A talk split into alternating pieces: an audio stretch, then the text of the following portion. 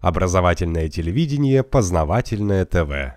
После распада Советского Союза и появления на месте этой великой страны которая была мощным гигантом и в военном, и в геополитическом, и в экономическом отношении, что бы там ни говорили критики этой страны. Иногда критика, конечно, объективная, но появившиеся на месте Советского Союза новые суверенные государства, конечно, не представляют такой силы, которая могла бы противостоять Соединенным Штатам Америки, оставшейся, по сути дела, единственной сверхдержавой.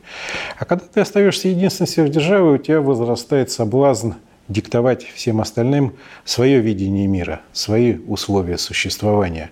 Соединенные Штаты Америки, правда, и ранее были уже такой империей, хотя они этого не любят признавать.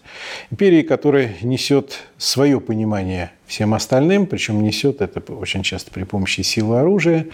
И в 90-е годы они уже тогда предприняли ряд э, акций, ну, скажем, против э, республик бывшей, бывшей Югославии военного характера, нарушающих и международное право, и э, суверенитет. То, что является базисным в международных отношениях на сегодняшний день.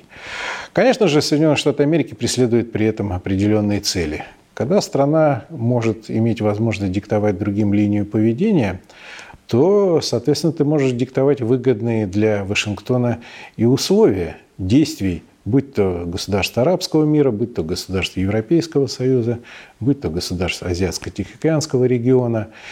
Ну и, по всей видимости, США не могут никак смириться с тем, что вот это вот время, золотое для них время, когда никто не мог бросить им перчатку в ответ, оно постепенно уходит. Уходит, потому что и э, Россия постепенно возвращает свое былое могущество, и это не нравится, потому что в 90-е годы Вашингтон рассчитывал, что э, те силы, которые пришли к управлению Россией, силы такого либерального, прозападного толка, они останутся всерьез и надолго.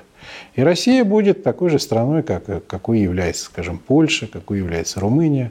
То есть послушным сателлитом Соединенных Штатов Америки будет плыть в фарватере американской политики. И Китай, страна, которая ну, еще там 50 лет назад и в России это рассматривалась как некие э, чудачества Мао Цзэдуна, там, с э, уничтожением воробьев, с культурной революцией, там, с выплавкой стали во всех сельских домах, уже совершенно другая. Китай становится державой, которая в ближайшее время э, обгонит Соединенные Штаты Америки по экономическому своему могуществу. А еще через некоторое время это неизбежно произойдет.